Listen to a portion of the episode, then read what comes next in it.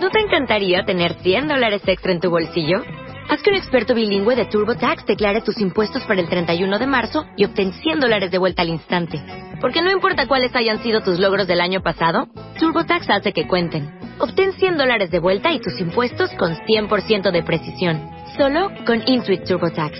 Debes declarar para el 31 de marzo. Crédito solo aplicable al costo de la presentación federal con TurboTax Full Service. Oferta sujeta a cambios o cancelación en cualquier momento.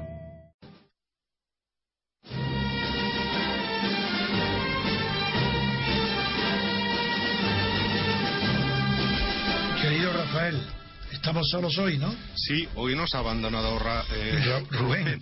Rubén.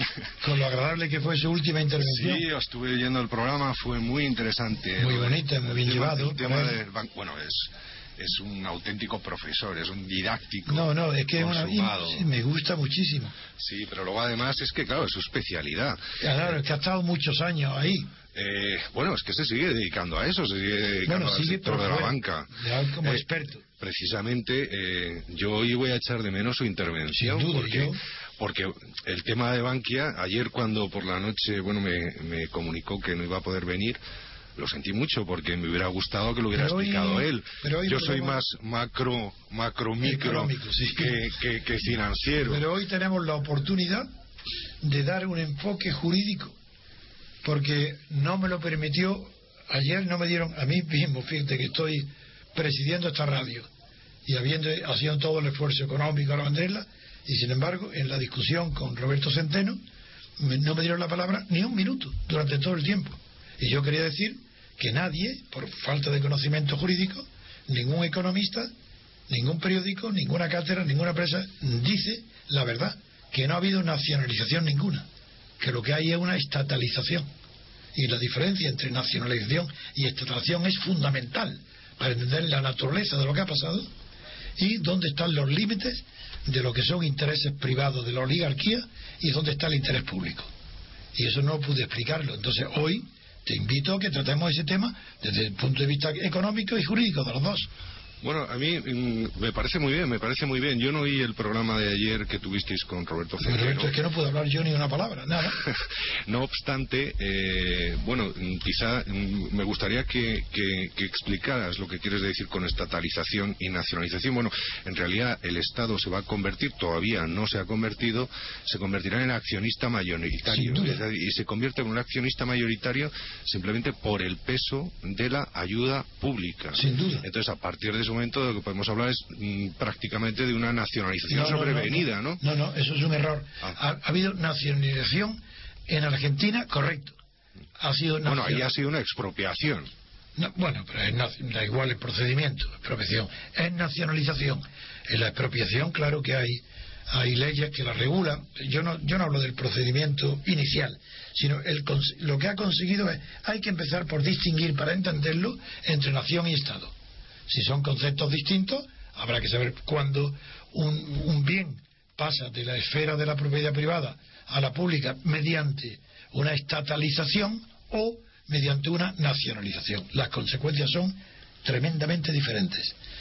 Y voy a explicarlo de una manera muy sencilla. El Parlamento, es decir, el Poder Legislativo es el único que representa a la nación. El Ejecutivo representa al Estado.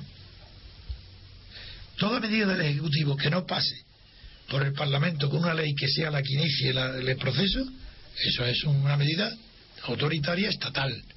Puede hacerlo, pero lo que lo- las consecuencias que ese bien pasa a ser administrado por autoridades públicas del Estado sin que una ley de nacionalización haya sido cursada ni puesta en vigor. Entonces, las excepciones, el, el reglamento, la manera de derogarlo o de cambiar parcial o totalmente son diferentes.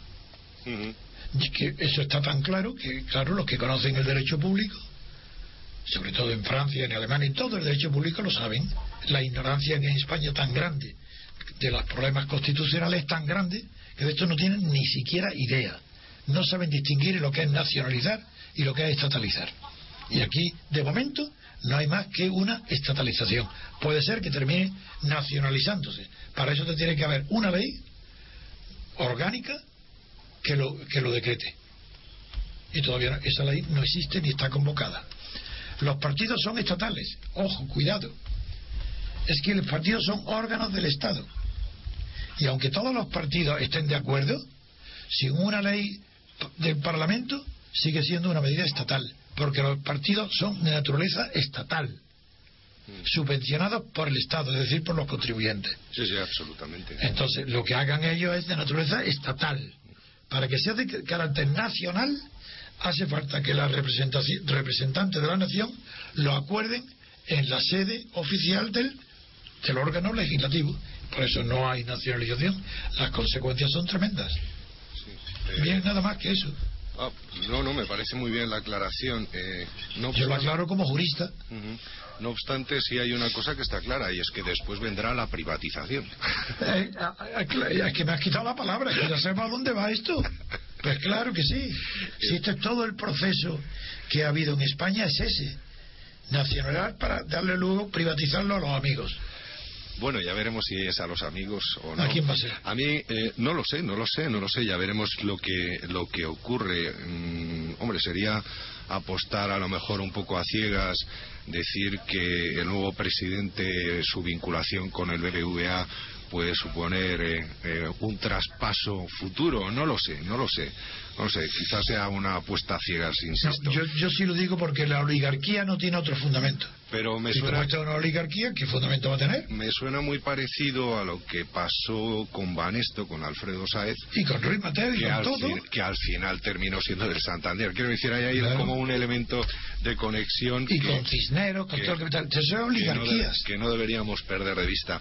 A mí lo que me ha resultado curioso de todo este asunto de Bankia es el cambio de discurso, eh, que creo que en esto tendrás mucho que decir, el cambio de discurso que ha habido por parte de los dos grandes partidos, ¿no?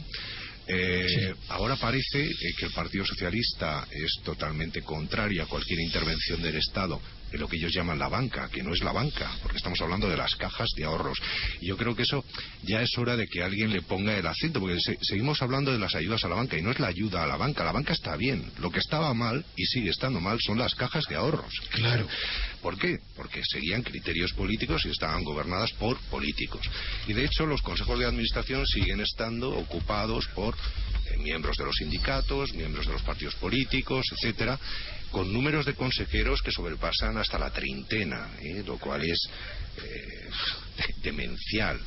El, nuevo presidente de Bankia lo que decía, y ayer lo decía también el, el consejero económico de Angela Merkel, que estaba aquí en España, que por cierto habla un español eh, impresionante, diciendo que precisamente lo que, lo, que, lo que debería tenerse en cuenta a partir de ahora es que Bankia, por fin, va a estar eh, dirigida por un experto en el sistema financiero, por, por, por, alguien que conoce perfectamente lo que es el sistema bancario, por un banquero.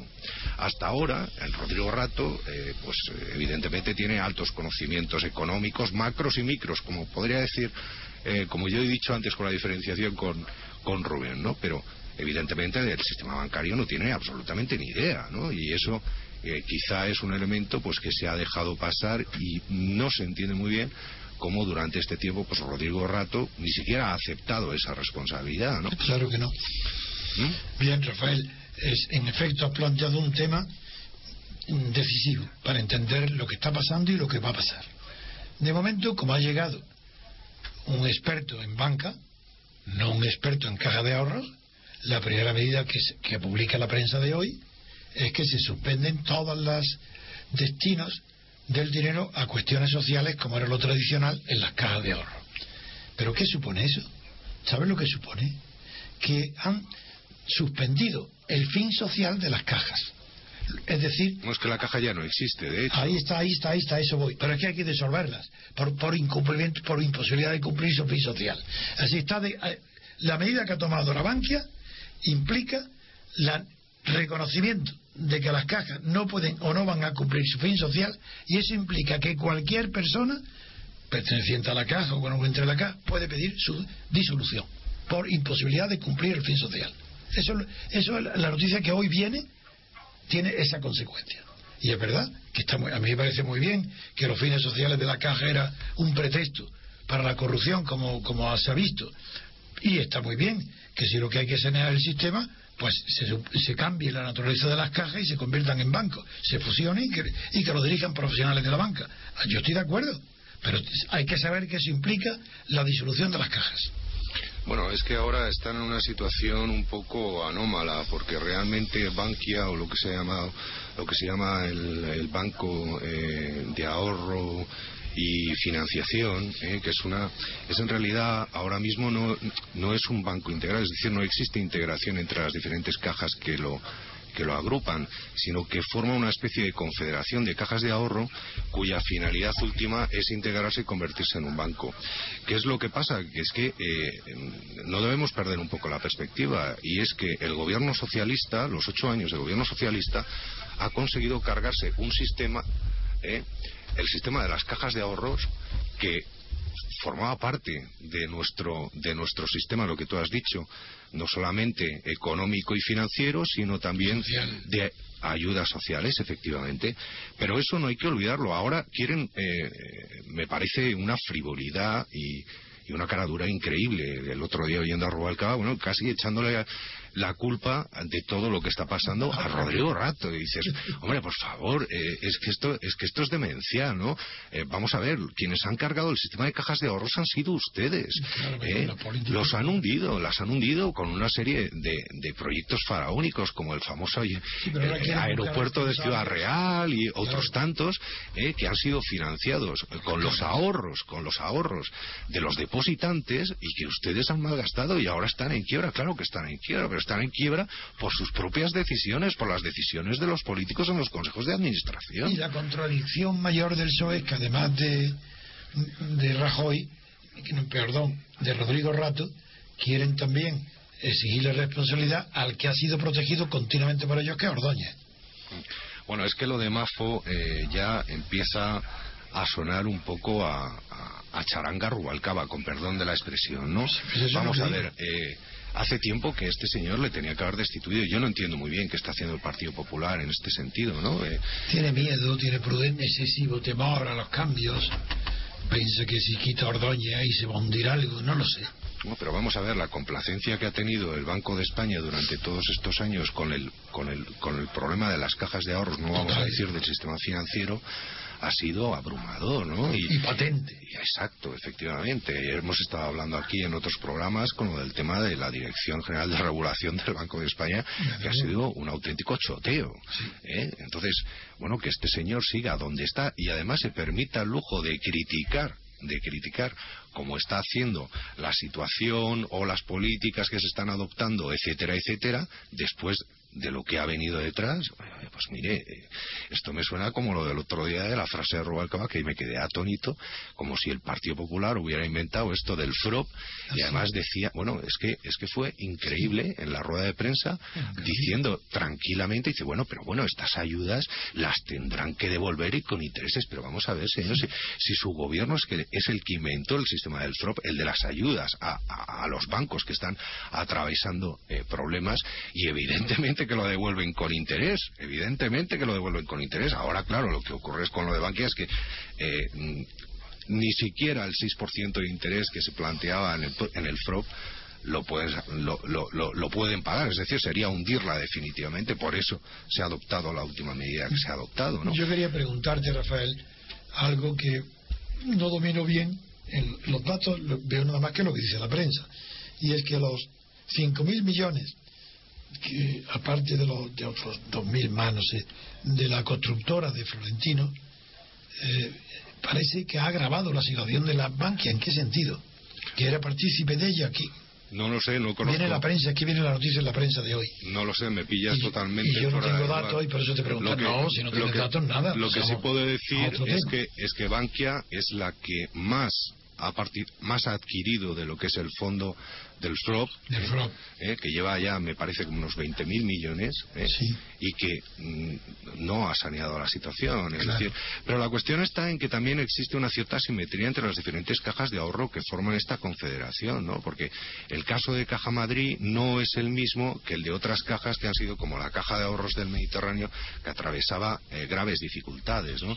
Entonces, aquí se ha metido todo en el mismo saco y, evidentemente la situación no es la misma. ¿eh? eh, vamos, yo por lo que conozco, Caja Madrid era de las más solventes. Precisamente es lo que ha hecho ha sido cargar con otras eh, que no lo eran tanto. Un poco lo que le ha pasado a, a, Caixa Bank. Es decir, Caixa ha tenido que hacerse cargo de otras cajas que estaban atravesando problemas y ella eh, estaba funcionando bien y con, una solvencia clara, ¿no? Entonces, eh, aquí, bueno, pues con esto lo, explicó muy bien Rubén en, varios programas. Es decir, aquí lo que se ha pretendido es meter en el mismo saco unas que estaban bien con otros que estaban mal y bueno, pues a ver si solucionamos el problema de las que están mal. Y lo que han hecho ha sido agravar el problema de las que estaban bien. La sospecha que recae sobre Rodrigo Rato es que se le considera el muñidor de la operación y que todo eso son achacables, todas esas cuestiones a Rodrigo Rato. Por eso ahora se le cae encima una losa muy pesada. Bueno, yo no sé, Martínez Pujalte, no sé si le has oído en televisión, lo que dijo es que el Banco de España prácticamente le había forzado, no sé qué, habrá de cierto en ello, pero que prácticamente había forzado a Rodrigo Rato a hacerse cargo de la situación. Como un salvador. Ya te digo, eso es lo que... Sí, lo he oído. Sí, pero yo no, lo sé tampoco. No sé qué será pero el caso es que al final eh, vuelve a salir a la palestra siempre el tema de el tema del Banco de España. Sin duda. Ah, es, el último responsable de todo eso, esto. Eso es indiscutible. Claro, es que es el último responsable. Y al final, todos culpables. no, tiene, no tiene importancia ninguna al lado de la responsabilidad del Banco de España. Sí, sí, pero el caso, es él, el, principal, el, caso, es que al final los tiros terminan yéndose en una dirección contraria, ¿no? Eh, todo en una manipulación, evidentemente, de la opinión pública, porque es lo que interesa, ¿no? Desde luego. Es una, eh, es, con perdón, es un auténtico choteo, ¿no? Sí. bueno, yo, mira, aparte de lo del tema de Bankia, que quizá, bueno, pues eh, estoy, como digo, me hubiera gustado que lo hubiera tratado Rubén, porque seguramente lo hubiera explicado muchísimo más, con muchísimo más detenimiento y muchísimo más detalle. A mí lo que sí me gustaría reincidir, eh, que en el último programa estuvimos tocando aquí cuando estuvimos juntos los tres, que era lo del tema de la marea roja Holanda, ¿no? Eh, ah, Holanda. Bueno, creo... Eh, eso sí, eso claro creo, que creo que este Creo que este tema, eh, bueno, está ya tomando unos tintes casi de éxtasis de la izquierda que a mí me resulta un poco risorio. No, y además que el propio Hollande está dando marcha atrás. Ya, bueno, pero es que eh, tanto que decían que Angela Merkel iba a dar marcha atrás. No, no, no, es todo lo contrario. Claro, evidentemente. Lo que está pasando es que está suavizando su postura Holanda. Claro. Pero eh, fijémonos, está, sí, efectivamente está suavizando su postura, pero ha introducido como una especie de virus ya dentro de la, ah, de, la Comisión Europea eh, y todos siguen con esta famosa frase de, de austeridad con crecimiento. crecimiento. Que es, teniendo en cuenta los términos en los que lo están empleando, es la cuadratura del círculo. Porque es que lo que están diciendo es austeridad no con crecimiento, sino austeridad con gasto público. ¿no? Aquí seguimos en, la, misma diatriba eh, que se ha mantenido durante los últimos 20 años de eh, esto lo hablamos también aquí con Miguel Ancho y, y, tenía toda la razón es decir que seguimos pensando en términos de consumo e inversión y que la única es decir de políticas de la demanda y que la única manera de, eh, de revitalizar la economía según los políticos que nos gobiernan es fomentar el gasto. Y para fomentar el gasto, como en este momento la demanda privada no existe, entonces surge el Estado. El Estado que es el que mayor consume, ¿no? Con ese eh, misterioso efecto multiplicador que explicaba Keynes que bueno, yo me sorprendía ayer leyendo la expansión, hablaba del nuevo plan Marshall de la Unión Europea y decía que los 10.000 millones de euros que tenía programados, eh, según la nueva política del Banco Europeo de Inversión, eh, para fomentar las infraestructuras, etcétera, etcétera, que bueno, que eso se convertiría en, en 60.000 millones, ¿no? Es el efecto multiplicador este que explicaba Keynes, en virtud del cual, bueno, pues a corto, medio plazo, la economía se revitaliza a través del gasto público, ¿no? ¿Qué ocurre? Que estamos siempre en el corto, medio plazo y el largo plazo. Es decir, lo que no podemos plantear es que las mismas políticas que nos han llevado a la situación que tenemos en este momento, que es la expansión del crédito y el gasto público, sean las mismas políticas que nos van a sacar de ello. ¿Me equivoco?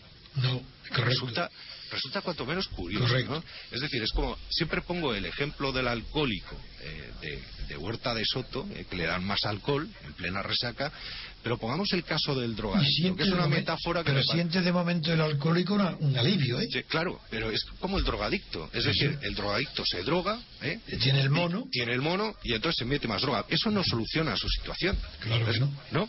La empeora. La empeora. Claro. Y evidentemente llegamos a la famosa frase en el largo plazo, perdón, a largo, plazo, estaremos todos muertos, ¿no? De Keynes, ¿no? Es que como es que en inglés como dice in the long run, pues a largo plazo todos calvos. Yo estoy. y tú también creo. Claro. Por eso lo he dicho. Es eh, eh, volviendo a este tema del gasto público, es que yo creo que debería insistirse eh, porque si vemos, por ejemplo, el fracaso de las políticas de Sarkozy en Francia, ha sido precisamente una austeridad no acompañada de una reducción de los impuestos. ¿Eh? Seguimos, seguía con una presión fiscal que en Francia era cerca del 58% del PIB, lo cual es muy alto. ¿Por qué? Por una carga del gasto público y de la administración excesiva. Ayer estuve viendo eh, en DVD la película de La Dama de Hierro sobre Margaret Thatcher. Y, mm, ¿Es buena? Fantástica. Me ¿Ah, encantó. ¿sí? Me encantó. Eh, te, te, quedas, te quedas con, con ganas de más.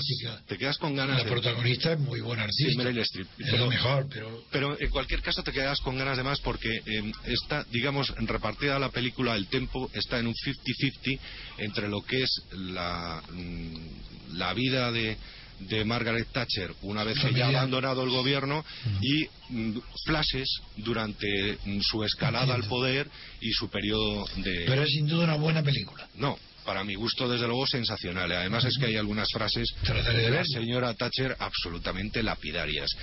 Eh, la cuestión está en que en los años 70, eh, porque esto siempre, siempre volvemos hacia atrás, quizá porque la, la historia, es sin ser deterministas ni historicistas, pero muchas veces en ciertos aspectos se repite. ¿no? En los años 70 se estaba atravesando una crisis económica mundial muy grave. Las armas que se tenían entonces para combatir aquella crisis no estaban claras, seguía siendo lo mismo el gasto público, ¿no? La presión fiscal era enorme. En Gran Bretaña en aquel momento estaba en torno a un 86%, ¿no? Entonces, ¿qué ocurría? Que evidentemente los ingresos... ¿86% de carga fiscal? Sí. ¿Y eso no lo he sabido yo nunca? Sí, sí, enorme. Lo he comprobado, de hecho, los datos los he comprobado en la nueva economía liberal de Lucas Beltrán, que habla sobre el gobierno de Thatcher y los cambios que supuso.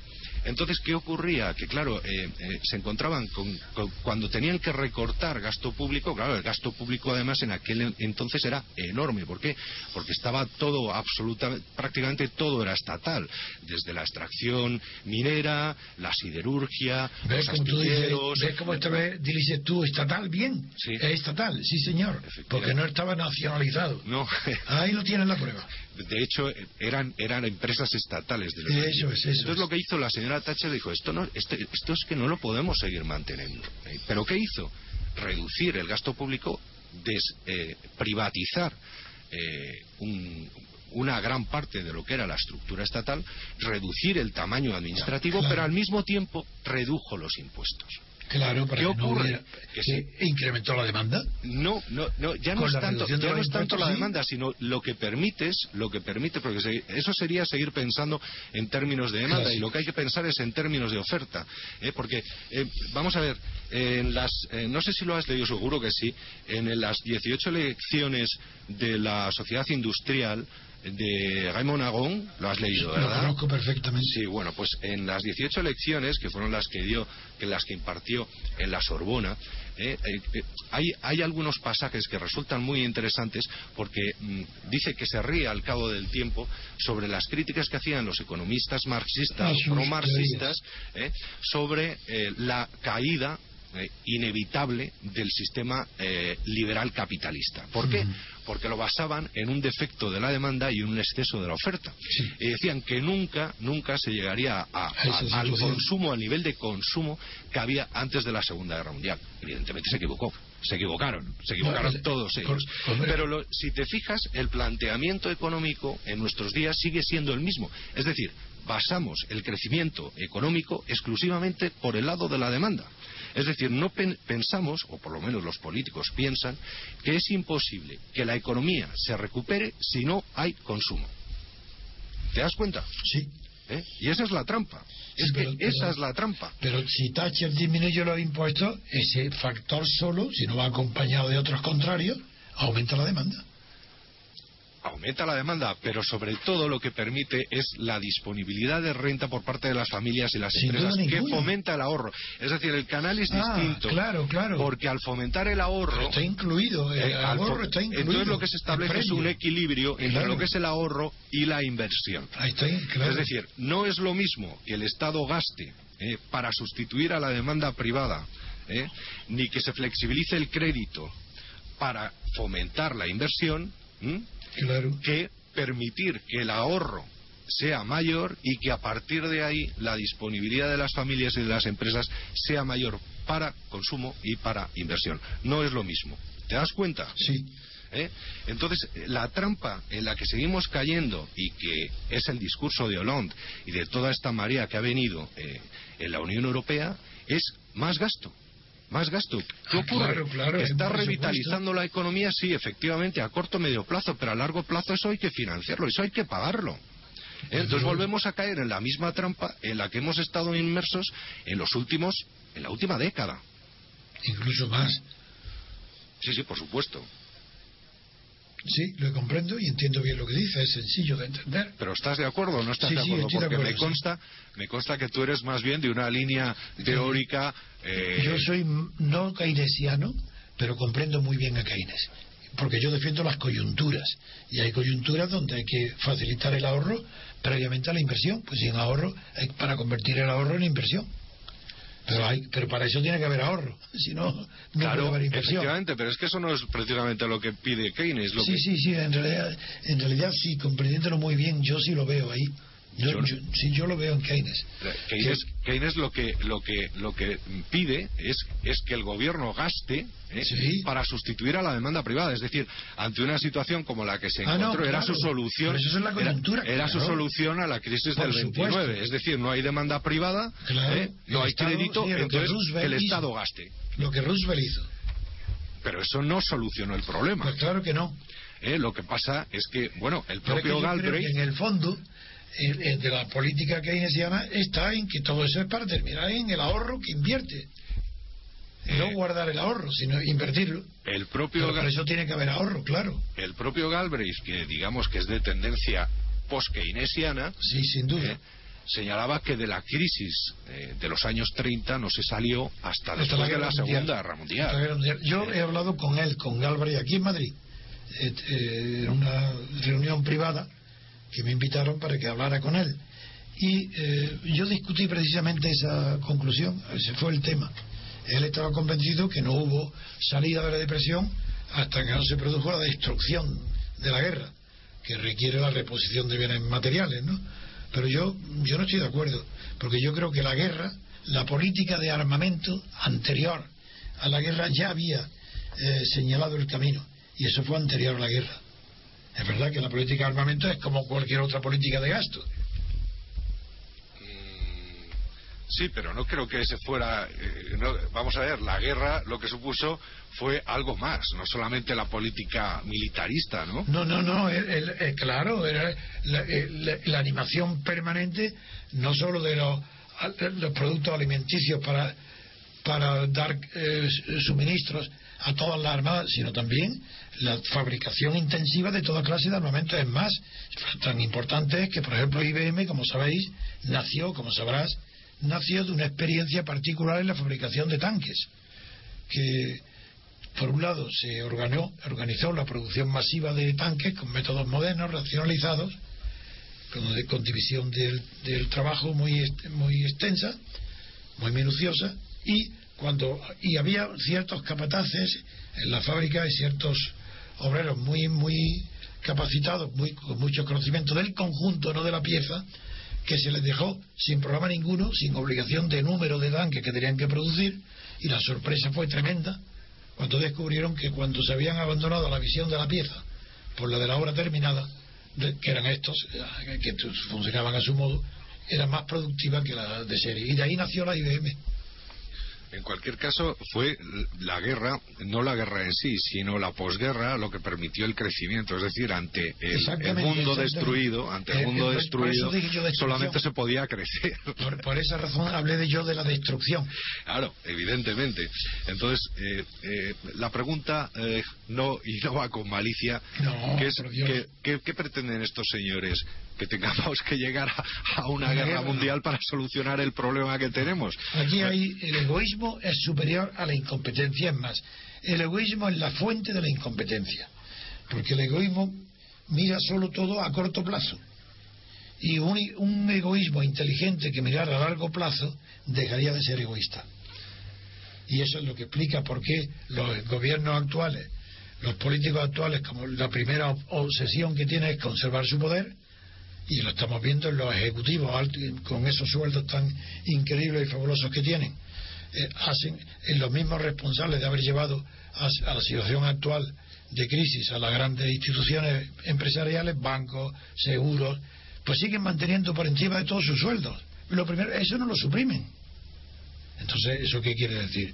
Pues que fundamentalmente el egoísmo el que dirige el capitalismo.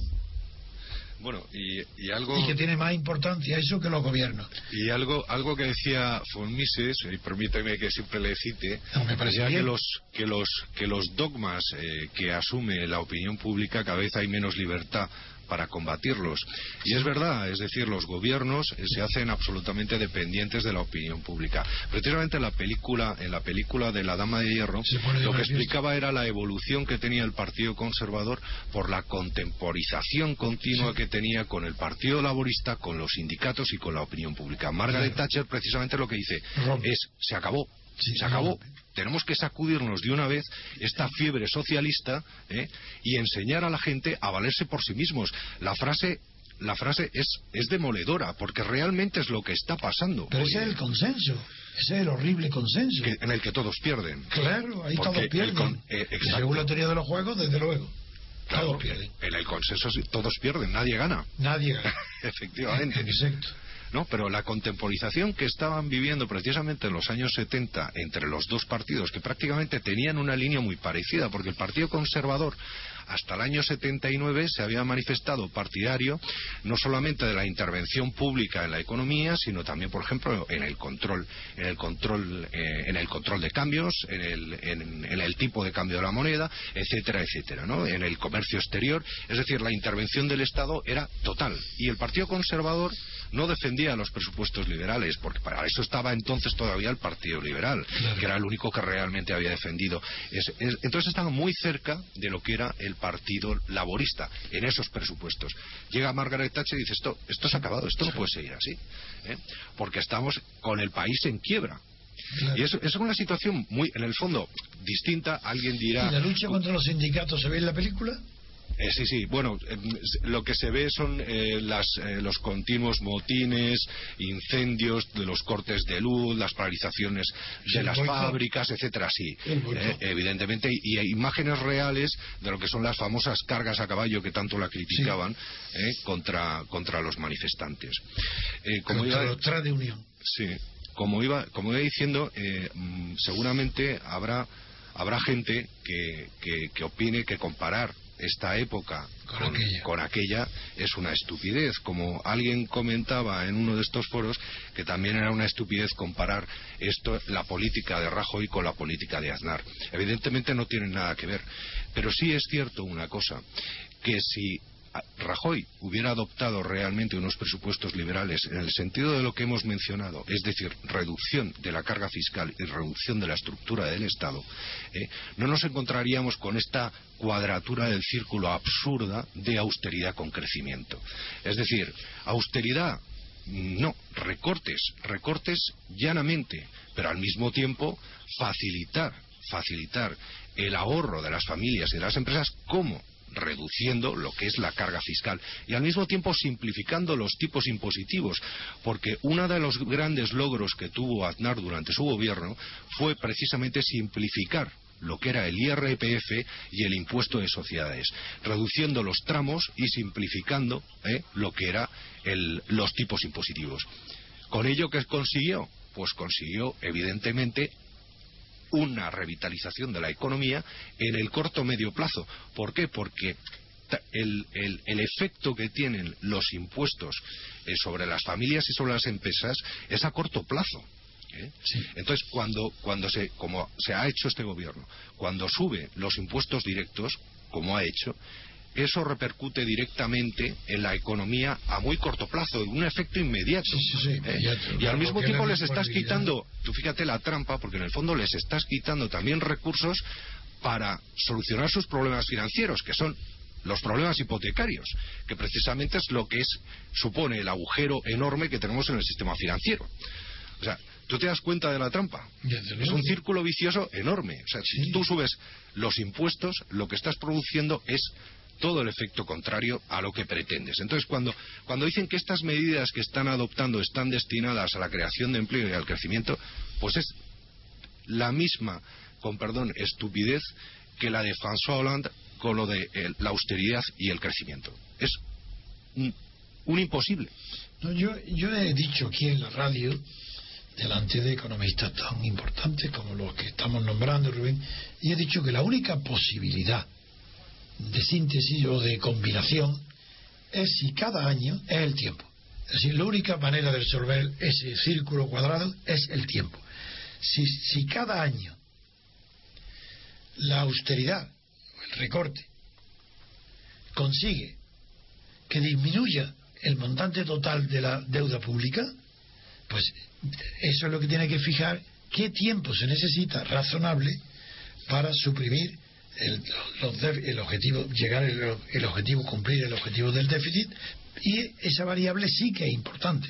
Es decir, no es lo mismo eh, que en dos, tres años obligar a poner el déficit cero que en, diez años. y en cambio el sufrimiento que se puede evitar es grande. El problema, el problema está en que es un círculo vicioso, Antonio, porque si te fijas, mientras sigamos manteniendo un déficit por encima del 4%, ¿eso cómo se financia? Vía impuestos ya es imposible, porque no hay capacidad. Entonces, ¿qué es? Vía deuda pública. Y la deuda pública ya está previsto que en el 2017 seguiremos con un en torno a un 90% del PIB. ¿Tú sabes lo que significa eso de servicio de deuda? Es que son intereses, este, este, este año tendremos que pagar solamente de intereses en torno a unos 30.000 millones. O sea, los recortes al final no sirven para nada. Pero cuando has dicho que es círculo vicioso, eso depende si está mal hecho el cálculo del tiempo. Si está bien hecho, no hay círculo vicioso ninguno. Se puede reducir la deuda pública, el montante, siempre que... Si te estoy diciendo que para el 2017, según las previsiones del FMI, estaremos todavía en torno al 90% del PIB, ¿tú sabes lo que significa ah, eso? Ah, ah, yo de eso no estoy hablando, estoy hablando de los planes directos del gobierno. Claro, es que estamos hablando, es que estamos hablando, la deuda pública eh, no está solamente a corto, sino que están los bonos a 10 ah, años. A 10 años. y nos seguimos endeudando a 10 años. Sí, no lo he considerado, claro. Claro, sí. claro. Entonces nos pasará como al pueblo ese, y perdona la chanza, de Guadalajara, que oí ayer que no cancelaría sus deudas hasta dentro de 7.000 años. Sí, Terrible. Está muy bien. Bueno, ha sido un placer, Antonio. Me parece que esto se ha terminado. No importa. ¿Eh? encantado de tu intervención. Muchísimas gracias. La facilidad con la que has hecho, muy bien. Y espero, bueno, pues que la semana que viene podamos estar el equipo completo. De acuerdo. un abrazo muy fuerte, Antonio. A ti, Rafael. Un saludo.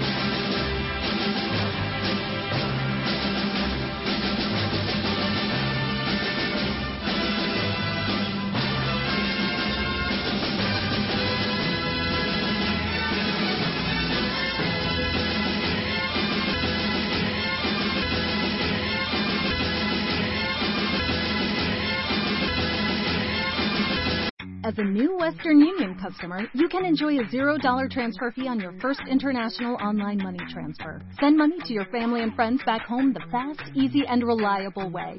Visit westernunion.com or download our app today to get started, and your first transfer fee is on us.